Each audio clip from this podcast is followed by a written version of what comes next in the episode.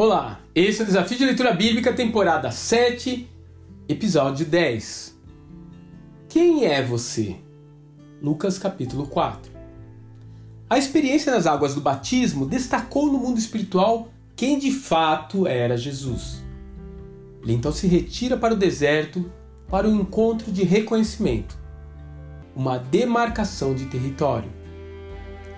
De dentro de uma caverna, Satanás observa pacientemente como uma ave de rapina, ele espreita um sinal de fraqueza em sua próxima vítima. Ele parece não saber exatamente com quem está lidando e por isso escolhe o momento certo de atacar, quando a fome finalmente começou a abater o seu oponente. Ele ignora que Jesus, ainda que fraco no corpo, mantém seu espírito completamente sóbrio.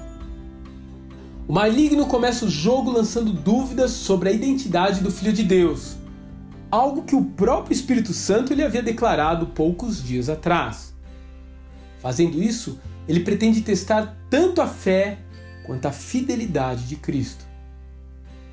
Em outras palavras, sua pergunta pode ser interpretada assim: se você é o Filho de Deus, por que, que ele o trouxe até aqui para morrer de fome? Muitas pessoas caem nessa armadilha até hoje, mas Jesus não. Ele sabe que as circunstâncias não definem nossa identidade, mas sim o que Deus afirma que somos. Se o Pai havia dito que ele era o Filho, era nisso que Jesus iria acreditar, com fome ou sem fome. A fidelidade do Senhor foi testada no outro lado da mesma pergunta. Se você é realmente quem você diz que é, por que não age como tal? Faça as pedras virarem pão. Por que não usar seus poderes espirituais para alcançar os seus objetivos?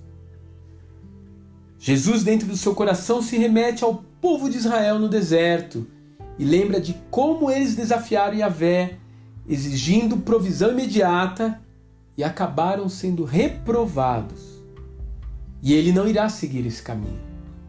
Por isso ele responde assertivamente: Nem só de pão viverá o homem, mas de toda palavra que sai da boca de Deus. Ele evidentemente não nega a necessidade humana de comida.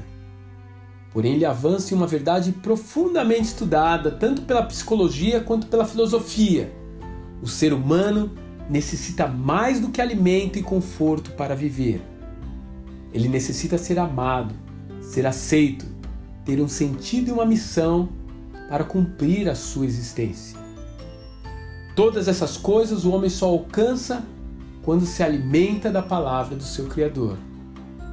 E quando ele é alimentado pelo Pai, todas as outras necessidades se tornam secundárias te lembrarás de todo o caminho pelo qual o Senhor teu Deus te guiou no deserto esses 40 anos, para te humilhar e te provar, para saber o que estava no teu coração, se guardaria os seus mandamentos ou não.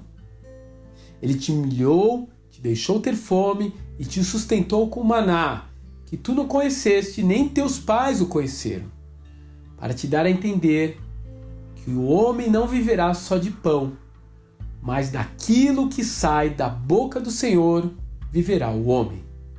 Deuteronômio capítulo 8, verso 2 e 3. Que Deus te abençoe e um grande abraço.